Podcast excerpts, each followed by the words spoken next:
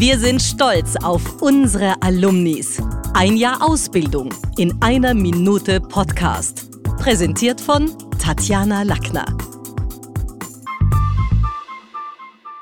Haben Sie sich auch schon mal Gedanken über die Wörter anscheinend und scheinbar gemacht? Ich möchte Ihnen kurz die richtige Verwendung erklären. Mein Name ist Hermann Schier. Die Verwendung von anscheinend und scheinbar wird immer unklarer. Scheinbar sind die beiden Wörter anscheinend und scheinbar gleichbedeutend. Und das ist nicht richtig. Ja, und was ist jetzt richtig?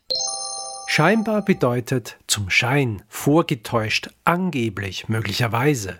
Ein Beispiel. Er ist scheinbar ein Freund, in Wirklichkeit aber nicht.